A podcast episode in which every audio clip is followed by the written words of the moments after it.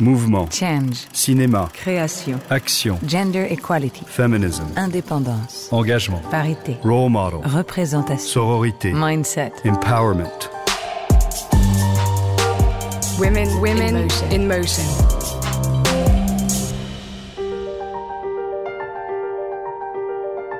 Elles s'appellent Victoria, Sibylle, Laetitia ou encore Sandra. Elles sont fantasques, vulnérables, parfois fortes, imprévisibles, toujours en train de se réinventer et de répondre aux questionnements et aux normes que la société exerce à leur endroit. Telles sont les héroïnes de mon invité, la cinéaste Justine Trier, qui a été la troisième femme dans l'histoire à remporter la Palme d'Or lors du dernier festival de Cannes pour son film Anatomie d'une chute. Je suis Géraldine Saratia et vous écoutez Women in Motion, le podcast de Kering. Depuis 2015, Kering a en effet créé ce programme, Women in Motion, qui vise à mettre en lumière les femmes dans les arts et la culture.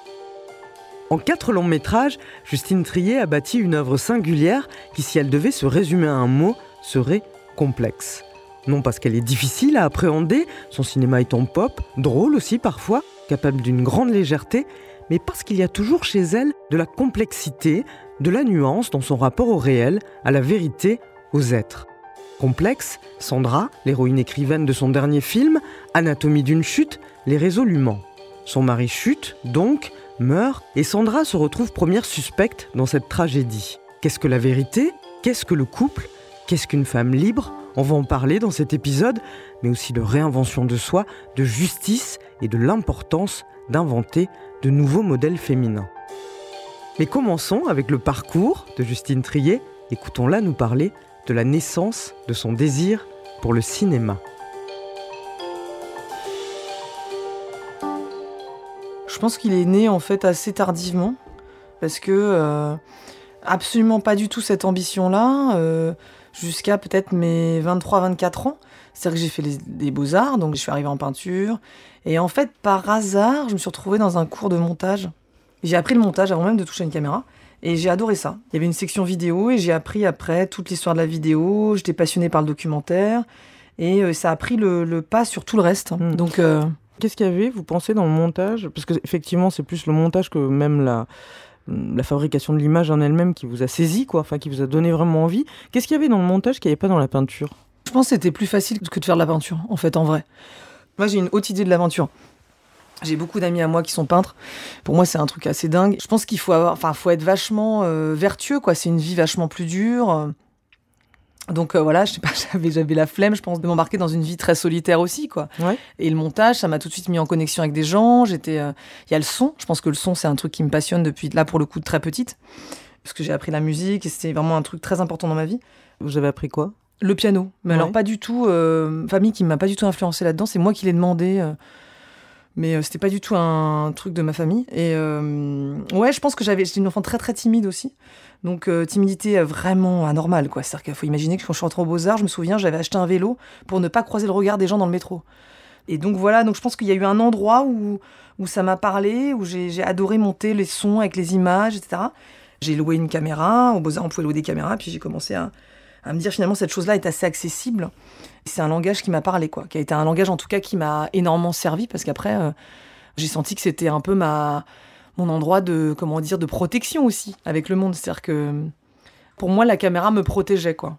Et vous regardiez beaucoup de documentaires à l'époque, surtout Ouais, ouais, ouais, parce que moi, au Beaux-Arts, c'est vraiment un enseignement inverse de la famille, je pense, dans la mesure où on apprend d'abord le cinéma vérité, documentaire de Weizmann et documentaire de, de, de pardon, de Shirley Clark, de, voilà, aussi toute l'histoire de la vidéo, plus art contemporain, etc. Mais c'est vrai que j'ai, donc j'ai, baigné là-dedans, dans ce climat-là, très fort. Il faut savoir aussi que quand moi je rentre au Beaux-Arts, je crois que c'est le début du loft. Donc il y a tout un délire, en fait, c'est un moment aussi euh, où il y a une espèce d'obsession euh, de filmer la vérité, filmer la. Hmm. Et, moi- du dispositif aussi. et du dispositif, ouais, complètement. Et puis après, c'est un cheminement, quoi. C'est-à-dire que je sors des beaux-arts et, et en fait, j'ai envie de filmer ce qui se passe dans ma ville. Donc à ce moment-là, c'est euh, les événements euh, anti-CPE.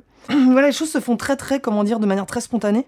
Là, vous allez Euh, faire sur place votre en- premier voilà, documentaire. place. ouais, Mm. C'est un 26 minutes. Vous filmez effectivement des événements qui ont lieu en marge du CPE, en mars 2006, donc Ouais. des affrontements en grande partie. Grâce à ce film, je rencontre aussi euh, le milieu du cinéma. Donc c'est pas moi qui me dis je vais faire du cinéma, je pense que je vais plutôt faire du documentaire à ce moment-là. Et en fait, euh, des producteurs de cinéma me disent tiens, mais ce que tu fais finalement, c'est pas si différent de la fiction, viens, tu devrais machin. Donc tout ça, c'est une espèce de joyeux hasard qui fait qu'à un moment donné, je me retrouve à. Ouais. Parce que ce réel-là, justement, vous l'aviez filmé avec un dispositif, avec plusieurs caméras. Ouais, Enfin, il y avait une ouais. fictionnalisation, enfin, il y avait déjà une réflexion, en fait. complètement. C'était pas du documentaire, euh, oui. J'étais sur le même terrain que les JRI, mais j'étais pas du tout dans la même euh, perception des choses. Moi, j'essayais de comprendre l'événement plutôt que d'en plaquer une information dessus. Mais euh, mais il y avait cette, cette obsession de m'inscrire dans une époque, dans un moment, mon époque. Quoi. Je sais et qu'à ce moment-là, j'étais obsédée par ça. Je me disais, mais comment je vais faire Moi, c'est pas mon époque. Les cinéastes que je vois euh, français qui filment dans des appartements haussmanniens, je comprends pas. C'est pas mon, Ouais. c'est pas mon monde. Il y a aussi une, une question économique qui est très importante. C'est-à-dire que moi, quand je commence à faire des films, il n'y a pas d'argent. Donc l'idée, c'est de s'entourer le mieux possible d'amis euh, très euh, généreux et aussi de, de- de- que tout ça soit une, une joie, une fête et que ce soit amusant à faire pour entraîner les autres. Et l'idée aussi, enfin, j'étais très autodidacte, c'est-à-dire que j'ai appris à, à monter, à filmer. J'ai acheté un micro très vite parce que j'ai compris que le micro, c'était la seule chose qu'il fallait que j'aie d'à peu près euh, pro pour pouvoir que les- le- mon film tienne la route, quoi. Et en fait, voilà, c'est, c'était mon entrée dans, dans le cinéma et c'est une époque très joyeuse dans mon souvenir.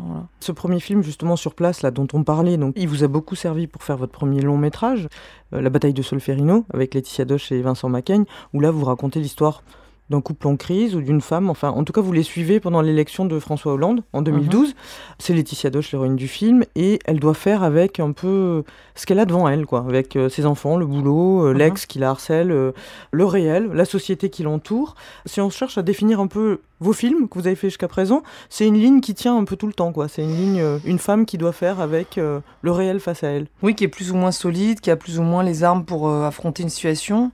Et oui, et qui, se- et qui se confronte aussi à quelque chose de plus grand qu'elle. Moi, je pense que j'ai toujours, Ouais. je suis toujours obsédée par l'idée que l'intime se, se cogne, se, se confronte à quelque chose de plus grand. Donc, euh, quand je fais la bataille, évidemment, c'est énorme. C'est les élections présidentielles, il y a 10 000 personnes dans la rue. Donc, c'est un événement énorme, beaucoup plus gros qu'évidemment la cellule familiale. Mais c'est ces deux choses-là qui viennent se cogner. Et, euh, et c'est finalement pas si éloigné de mes préoccupations quand je fais Anatomie, mon dernier film. Et ça, c'est des trucs qui me fascinent. Je sais pas d'où ça vient du tout. Par exemple, dans Victoria, il y a aussi ça finalement. Enfin, quelque Mhm. part, alors c'est une avocate en crise, Virginie Fira, Ouais. euh, qui doit défendre un ami accusé de meurtre dans un procès. Bon, avec pour seul témoin un chien. Ça va déborder. Il va y avoir une chute aussi du personnage quelque part qui va Ouais. lui permettre de se réinventer. Mais Mhm. le motif de la chute, il est déjà là aussi. C'est vrai. Ouais, moi c'est vrai que j'aime bien filmer aussi des actrices qui sont assez solides.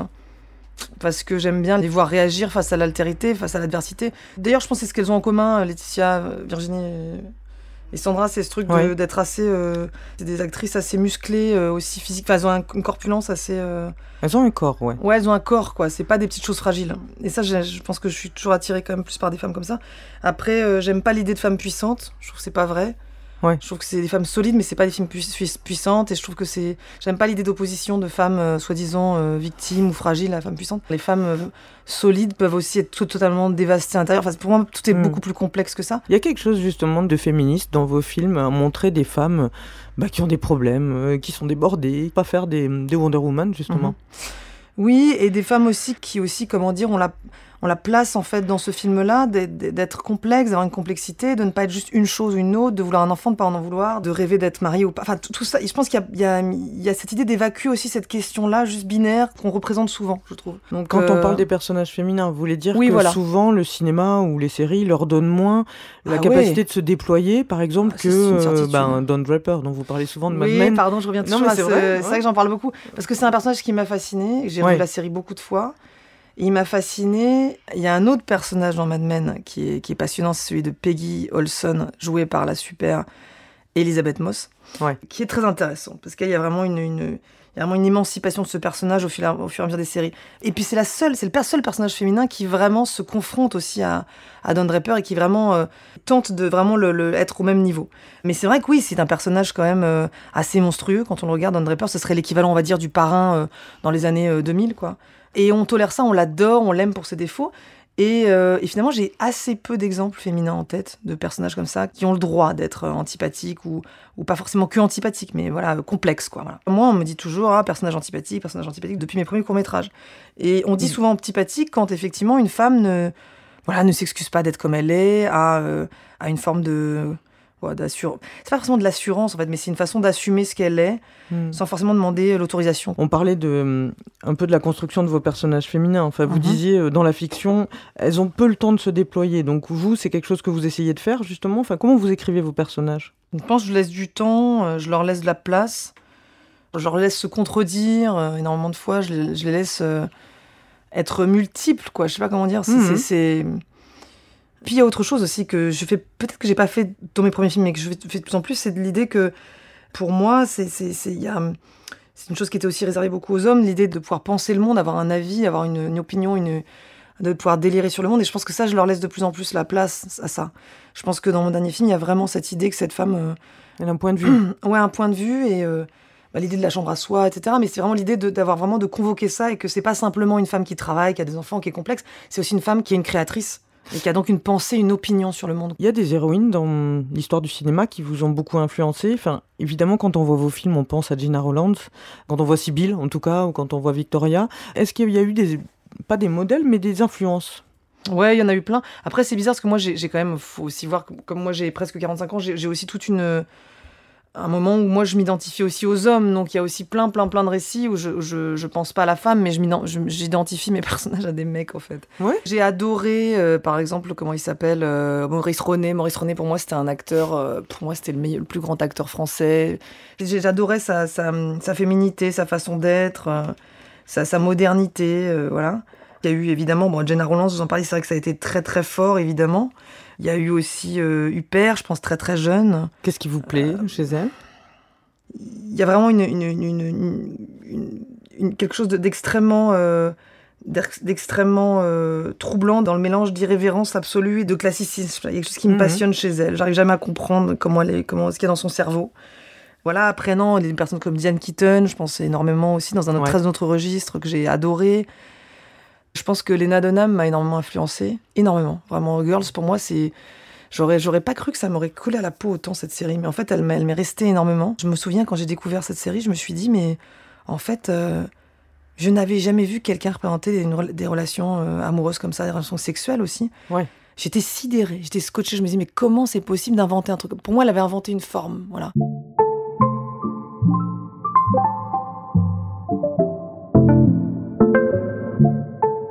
On parlait de Anatomie d'une chute, on a commencé à en parler. Donc ce film, bon, vous avez reçu la Palme d'Or à Cannes pour ce film. Ça change quelque chose, la Palme d'Or?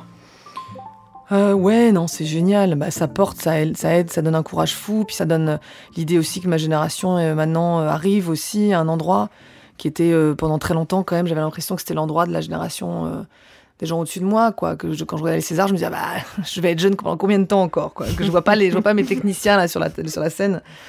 Donc non, c'est très joyeux, c'est hyper joyeux évidemment de l'avoir reçu aussi de- des mains. Enfin, elle n'est pas la seule, hein, mais de Julia Ducournau et des, des autres. Qui est donc la deuxième, deuxième femme à palme. gagner une deuxième Voilà. Palme d'Or dans l'histoire. Non mais c'est vrai, ça crée une espèce de chaîne comme ça. Enfin, ouais, c'est euh, très beau, c'est très oui. beau. Ça donne beaucoup de courage pour les femmes qui font ce métier. On est quand même encore une minorité. Et euh, même s'il y a beaucoup de choses qui changent, on voit bien que c'est quand même très lent dans le changement. En tout cas, pour ma génération, ça a été très lent. Je pense que pour la génération des femmes qui ont peut-être entre 15, 20, 25 ans en ce moment, ça, tu sens que les mentalités bougent, mais quand même, ça, ça met beaucoup de temps. Et puis, encore une fois, moi, je vis en ville, dans une grande ville. Je pense que c'est différent quand tu vas dans la province, etc. Mais ouais, je pense que c'est c'est beau de, de voir que les choses bougent concrètement. Voilà. Et puis, ces deux femmes, euh, oui, c'est un peu irréel en vérité, mais, mais c'est très joyeux. Alors, je te demande donc ce film, si on en parle. Est-ce que vous avez l'impression qu'avec hum, cette héroïne, donc Sandra, on a évoqué vos héroïnes précédentes, hein, que ce soit Mhm. euh, Victoria, Sibyl, est-ce que vous avez l'impression que vous êtes allé plus loin Parce que cette femme, contrairement aux précédentes, je trouve ce qui change surtout chez elle, à part que c'est effectivement une créatrice assumée dès le départ, c'est qu'elle demande pas l'autorisation de prendre sa place. En fait, c'est quelqu'un qui prend. Ça, c'est nouveau. Oui, oui, elle demande pas, elle a pas de culpabilité, elle est, hum, elle crée une forme de déséquilibre vraiment très fort.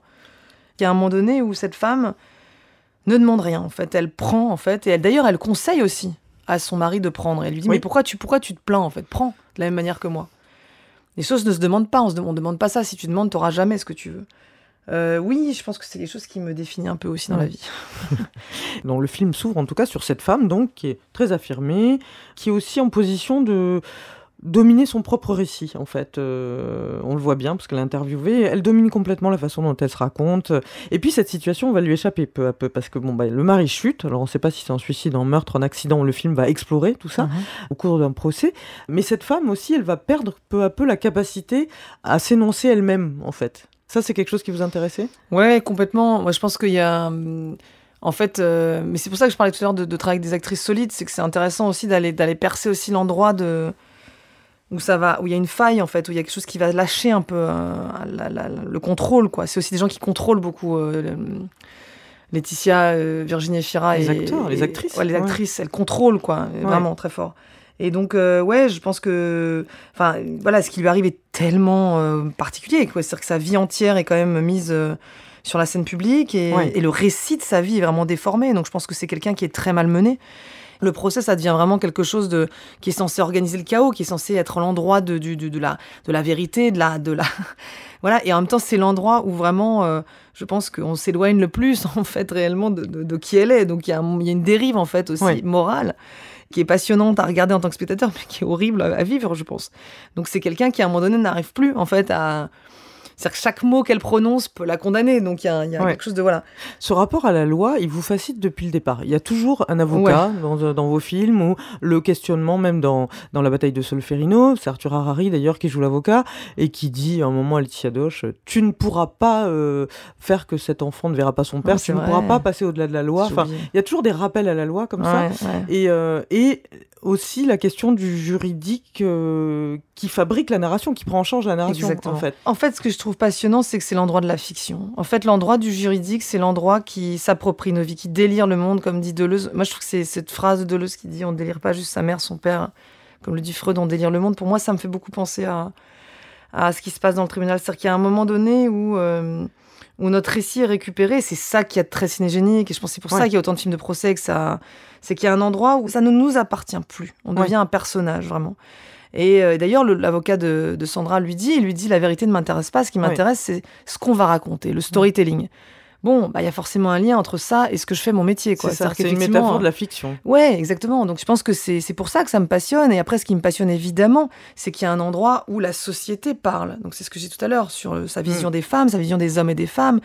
Parce que vous Euh. disiez cette femme finalement, donc on va passer sa vie euh, au crible et en fait on va apprendre que bon bah elle n'a pas toujours été fidèle, qu'elle a une certaine liberté, enfin ça la Mhm. regarde. Mais tout d'un coup, comme en plus vous vous amusez pas mal à, à inverser un peu les stéréotypes de genre, donc en fait c'est plutôt elle qui est comme ça et son mari qui reste à la maison et qui est un peu sage. Bon, donc elle elle a sa liberté, mais ça on voit bien que ça peut lui porter atteinte, enfin judiciairement. Exactement. c'est une- Ouais, ouais. Mais moi, je pense que vraiment le procès dans ce film est, est aussi le procès d'une femme libre. C'est-à-dire que c'est quelqu'un qui est. Il y a la surface, il y a effectivement est-ce qu'elle l'a tué ou pas son mari, mais, mais derrière ça, il y a tout ce que ça enclenche comme jugement, en fait, sur sa façon d'être. Effectivement, c'est quelqu'un qui euh, n'est pas une petite voix fragile de personne qui joue les victimes, elle assume, etc. Elle a de la tristesse, elle a évidemment de la souffrance de ce qui se passe, mais elle n'a. euh, Comment dire justement euh, aucune culpabilité et heureusement qu'elle n'en a pas d'ailleurs sur la, sa façon de vivre. On, sent, on en, on en comprend dans le récit que de toute façon ils ont vécu des trucs très durs avec l'accident de leur fils. On sent que de toute façon, voilà, ils ont eu leur histoire, que cette histoire est complexe. Moi, ce qui m'intéresse évidemment là-dedans, c'est d'aller me plonger dans cette complexité, de ramener de la complexité là où le spectateur, le spectateur va se dire voilà, plus j'avance dans le film, plus je vais savoir ce que c'est que cette fameuse vérité. Et ben moi, je fais exactement l'inverse. Plus on avance, plus on se rend compte que Oui. c'est complexe. Attention, dans la vraie vie, il y a des histoires qui sont pas complexes. J'insiste là-dessus, c'est-à-dire qu'il y a des faits, euh, voilà, de femmes. euh, parce que récemment, il y a quelqu'un qui m'a dit, mais pourquoi vous montrez une femme euh, qui a potentiellement tué son mari alors qu'il y a tant de femmes qui sont euh, agressées, tuées, Oui, violées vous voulez euh, dire etc. que parfois il n'y a pas de doute et que parfois effectivement Voilà, je, il y a non, mais une je le dis quand même parce que ma- mon point de exercée. vue ne serait pas de dire que tout est complexe dans la vie, qu'on peut rien juger. Attention, ça n'est pas mon point de vue. Ouais. Et par ailleurs, c'est vrai que en tant que cinéaste, moi j'ai l'impression que dis ça parce qu'en plus je viens de revoir Jack l'Éventreur il y a deux jours et euh, où je me disais mais c'est fou quand même le nombre de récits que j'ai vus de femmes torturées, violées, euh, où il y a toujours la suspicion d'un homme qui aurait tué cette femme. Je me dis mais quand même c'est fou la représentation dans le cinéma, dans la littérature des femmes détruites. Et je me disais moi en tant que cinéaste, je crois que je n'ai pas envie de rajouter, même si ça existe dans la vie, un récit de plus de femmes, euh, voilà, même si ça existe, ça n'est pas mon endroit. De femmes qui se feraient euh, martyriser Voilà, exactement. euh, par un homme. De rajouter un récit de ça, j'en ai pas le désir en fait pour ça, parce que c'est très important que ça existe et ça existe et qu'on en parle. Par contre, moi en tant que cinéaste, je pense que j'ai j'ai plutôt envie justement de montrer euh, de l'autre côté qu'il y a une femme qui serait Très complexe. voilà complexe et un Ambigu. endroit ambigu. Ouais. Ouais. Et en même temps, euh, euh, si, vous, Pardon. si vous disséquez quelque chose, euh, c'est le couple. C'est-à-dire, euh, il y a cette question de l'égalité qui revient tout le temps, mais pas que dans ce film, hein, dans les autres. Et puis, euh, dans ce film-là en particulier, euh, c'est assez violent entre eux, verbalement. Je veux dire, euh, Mhm, ce qu'ils se disent, je crois que c'est comme ça souvent dans les couples, Ouais. c'est-à-dire qu'est-ce qu'on se doit, qu'est-ce qu'on se donne, enfin, Ouais, qu'est-ce que c'est un couple? Il y a cette question. Ouais, complètement. Et je pense que c'est. En fait, ils se disent des choses dures. Alors bon, je pense que visiblement ça va plus trop quand même entre eux. hein, On, va, on va se dire les choses, mais mais en même temps ils se disent des choses quoi. Et, il y a, et moi, ce qui me... le cinéma français, et, et- enfin, on est un cliché sur le fait qu'il y a beaucoup de scènes de ménage. Voilà, on sait que l'héritage de Piala a pas donné que des bons, des bonnes choses. euh, voilà. Euh, moi, je sais que cette, cette scène, c'était très important que ce soit une scène. euh, de scène combat théorique. en fait. Voilà. voilà. Voilà, mais que ce soit un combat d'idées en fait, vraiment. Avant d'arriver à la pulsion, de repousser la pulsion, c'est très important ça. Et euh, je pense que ce qui se dit, c'est quand même des choses. euh, voilà, on sent, on sent qu'il y a quand même ce désir d'arriver à. Voilà, après, malheureusement, ça va vers la pulsion, mais il y a ce désir en tout cas d'élégance en fait, avant d'arriver à la pulsion, que ces gens-là ne sont pas juste des brutes euh, qui n'arrivent plus à se parler, qui n'arrivent plus à se dire un mot quoi. Il y a cette tentative en tout cas d'encore d'essayer d'y arriver quoi ensemble. Ouais. Et évidemment, cette, euh, cette chose assez magnifique et ut- d'utopie, effectivement, de se dire est-ce qu'on peut arriver à avoir une équité, un- voilà, une place chacun à égalité? Mais la façon de, en tout cas, d'en parler dans ce film, je pense qu'elle elle, elle redéfinit un peu le cadre de chacun, des femmes, des- enfin, de la femme et de l'homme, et, et d'une façon peut-être moins collée à la norme, à ce qu'on connaît, c'est-à-dire effectivement la femme à la maison, l'homme qui serait plutôt épanoui. Là, j'inverse les codes. Oui, puis ça a été le cas déjà, je pense même au personnage de Vincent Lacoste, par exemple, dans, Oui, dans Victoria, Mmh. qui avait une masculinité comme ça, euh, bah, très douce, qui était un regard qui aidait beaucoup Victoria aussi. Donc Mhm. euh, il y, a des- y a une masculinité très déconstruite dans vos films, mais Mhm. très positive aussi. Bah là, avec Swan, par exemple, moi, je sais que je cherchais vraiment un avocat euh, très doux, qui fasse pas du tout des effets de manche. Je sais qu'en France, il y a toute cette tradition de d'avoir une grosse voix pour pouvoir vraiment plaider bien.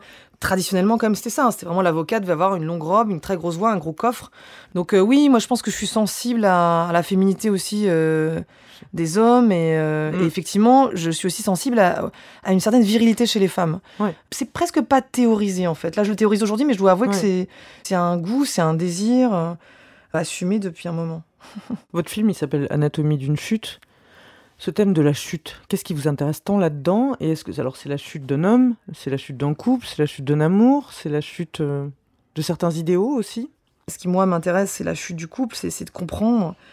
Mais je pense peut-être qu'inconsciemment, il y a aussi la chute de la virilité. Je ne sais pas. Peut-être que c'est la chute de l'homme. euh, Ouais. Parce que c'est pas innocent en même temps de faire chuter cet homme. Ça. Et- Alors, il y a une autre chute aussi, moi, je trouve, c'est-à-dire que dans vos films, l'enfant, c'est toujours, ou les enfants, c'est toujours très intéressant, très important. Là, le point de vue de, de l'enfant, là, c'est Milo dans le film, enfin, il a 11 ans, Mhm. mais lui, il assiste aussi, euh, quelque part, euh, métaphoriquement, en tout cas, au- à la chute de sa mère, en fait, euh, de l'idéal qu'il avait de sa mère. Et Mhm. c'est une des questions du film. On peut aussi se dire, on peut aussi raconter le film comme c'est l'histoire d'un jeune garçon qui se demande qui est sa mère. Exactement.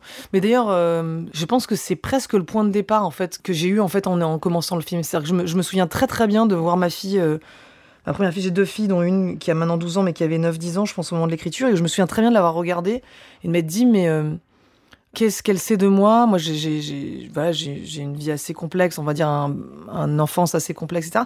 Et je me suis dit, finalement, qu'est-ce qu'elle sait de moi, en fait Et je pense que ça a nourri cette idée, quand même, de placer un enfant au centre et de d'ouvrir comme une espèce de chose infernale et Ouais. de, de devoir s'en, de devoir s'en démêler avec ça. Et que ce soit l'enfant, quelque part, d'une façon, qui pose la question de la vérité. Exactement. Je, Ouais. pen- je pense qu'il y a, mais je pense que c'est aussi né par le fait de voir ma fille grandir et de voir qu'elle se forge une opinion, qu'elle arrive à la maison en me disant euh, avec des, des- des choses très tranchées, des opinions euh, politiques, etc. Et donc c'est peut-être à ce moment-là que je me suis dit ah bah oui, elle grandit. Et moi, je sais que plus jeune, j'avais une, façon de regarder euh, mes parents. Enfin, il y a eu des moments où je me disais mais qui sont-ils quoi? Il y avait des zones d'ombre, des autres choses que je ne comprenais pas réellement. Et donc je pense que c'est quelque chose qui m'habite et que je trouve d'ailleurs passionnant dans le fait d'avoir euh, des enfants.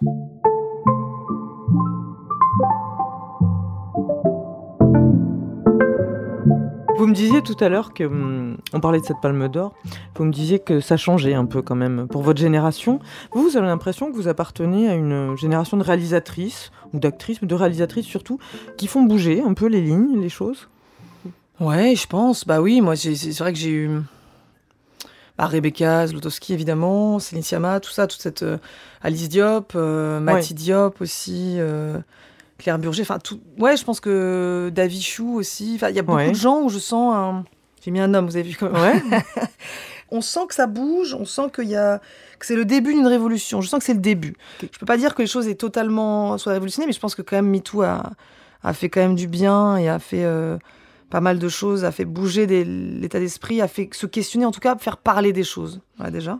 Il faut savoir que moi, quand j'ai commencé, il y avait très très peu de femmes, quoi. C'est-à-dire que très très peu d'exemples. On me demandait souvent, mais qui sont les femmes qui vous ont inspiré? Moi, je disais Barbara Loden. Oui, bah, bah, c'était un des rares exemples que j'avais. La femme années 70. la femme d'Elia Kazan, Ouais. euh, qui a fait Ouais. un film Vanda, qui est morte la pauvre, extrêmement jeune, d'un cancer horrible. Ouais. Maintenant, j'ai l'impression que ça change parce que simplement, on est plus nombreuses et qu'il y, a y une parole là-dessus, il y a une, on en parle euh, et on n'est pas en train de dire oui, ah bah peut-être que c'est un sujet. Non, c'est un sujet, on en a parlé. Peut-être que j'adorerais que ça n'en soit plus. J'adorerais être euh, le qu'un jour on ne me pose plus de questions sur le fait que je suis une femme et que je fais des films de femmes. J'adorerais être l'universel. Ça- Malheureusement, Ça, a du sens pour vous, le, le regard féminin ou pas? Maintenant, j'ai un peu re- évolué là-dessus. Oui, je pense, je pense quand même que ça, ça, ça a du sens. Évidemment, je pense que par exemple, on peut. Je crois profondément qu'il y a des choses qu'on ne raconte pas de la même manière parce que simplement on les a vécues. Je crois que on- je me suis fabriquée avec un modèle, avec des voilà des, des références, des gens quasiment que masculines. Donc je me suis, je me Ouais. suis fabriquée avec des modèles, James Stewart, etc. Des gens, je me prenais pour eux. Je me dis, bah, c'est moi. Évidemment que je me prenais pas pour la fille qui était là en train de servir la soupe deux minutes dans le film. Donc je pense que je suis pas la seule. Je pense que Rebecca, enfin toutes les cinéastes dont j'ai Ouais. parlé ont eu cette démarche-là aussi de se prendre pour l'homme. Donc oui, ce qui est joyeux et très très euh, beau en ce moment, je pense, c'est l'idée d'avoir enfin plus de gens pour pouvoir s'emparer de, de- de ces récits, de d'autres récits. Et donc des nouveaux modèles et donc des nouvelles. oui, euh, bien sûr. euh, comment dire, supports d'identification. exactement, exactement. Et ça, C'est- important. C'est très important, oui, je pense, parce Ouais. qu'en fait, moi, j'ai mis beaucoup de temps aussi à voir la misogynie autour de moi, même euh, par rapport à moi. Et puis, peut-être en vieillissant un peu, je vois des choses, je me dis, ah oui, quand même, j'arrêtais pas de faire le clown sur des, sur des plateaux pour faire passer mon autorité, j'arrêtais pas d'être. Donc, il y, avait- il y avait plein de trucs où j'ai senti que, voilà, euh, la, la dévalorisation de l'idée d'ambition, qui pour moi est une chose, euh, en fait, euh, super. Enfin, je veux dire, l'ambition, pour moi, c'est une force de vie, c'est l'idée Ouais. d'être plus en vie, c'est l'idée de. Enfin, pour moi, j'ai toujours valorisé ça chez, chez les femmes, les hommes, mais maintenant, j'essaye d'être beaucoup plus simple avec ça et de ne plus m'embarrasser avec ces conneries. Mais, mais ça a mis du temps. Et en même temps, euh, je crois que je vous ai entendu dire que sur les plateaux, enfin, alors certes, vous, vous avez la décision finale, mais vous, vous êtes très collectif. Enfin, vous Ouais. demandez beaucoup aux autres ce qu'ils pensent. Ah ouais, ouais, c'est le communisme. Non, mais c'est l'enfer.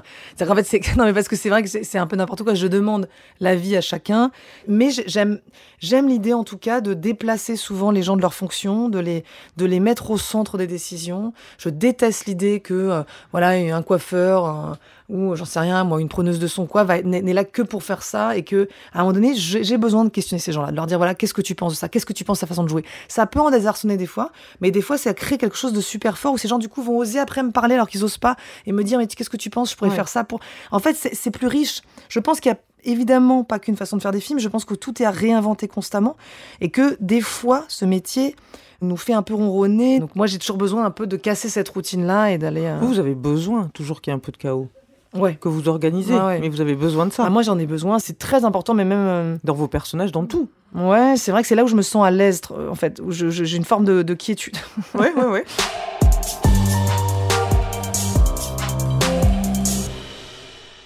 Quel conseil vous donneriez, Justine Trier, à une jeune fille qui voudrait devenir réalisatrice de films? Moi, j'ai l'impression, mais après, c'est peut-être que c'est con, hein, chacun a sa propre vie, mais moi, j'ai l'impression que ça m'a aidé, en tout cas, de pas attendre d'avoir trop d'argent, de pas faire les choses dans l'ordre, en fait, de, de- de- d'y aller, en fait, avec une impulsion, surtout quand tu démarres, d'essayer de trouver ta propre langue, quoi, ton propre truc, quoi. Il y a tellement de films qu'il faut arriver à, à trouver le truc que t'as, quoi, de ne pas essayer d'être une autre personne aussi. Ça, c'est une chose qu'on fait quand on est jeune. Moi, je l'ai beaucoup fait au Beaux-Arts, de vouloir être quelqu'un d'autre. Donc finalement, le conseil, c'est surtout de- d'essayer de, trouver déjà ce que toi, tu as de, voilà, qui vient te De grignoter, singulier, de ouais. singulier, et de, et de ne pas hésiter à y aller assez vite. Je pense qu'on perd beaucoup de temps jeune à vouloir euh, être, euh, à faire les choses dans l'ordre. J'entends beaucoup de jeunes euh, réalisatrices, réalisateurs, des fois qui me disent oui, j'ai pas eu tout l'argent, j'ai pas exactement. Je pense qu'il faut arriver à essayer de convoquer. On a maintenant les outils géniaux pour faire des choses très Oui, très légèrement. avec peu, voilà. Donc de- d'y aller en fait vraiment et de ne pas s'embarrasser avec toute la technique trop tôt. C'est ça que je veux dire. Ouais, donc y aller. Ouais, y aller, bien sûr. hein. C'est la fin de cet épisode, j'espère qu'il vous aura plu, qu'il vous aura donné envie d'échanger, de réagir, de partager. N'hésitez pas à nous suivre et à nous écrire sur les réseaux sociaux de Kering sous le hashtag Women in Motion et de vous rendre sur www.kering.com pour en apprendre davantage sur le programme Women in Motion. À très bientôt pour de nouveaux épisodes à la découverte de ces femmes, actrices du changement.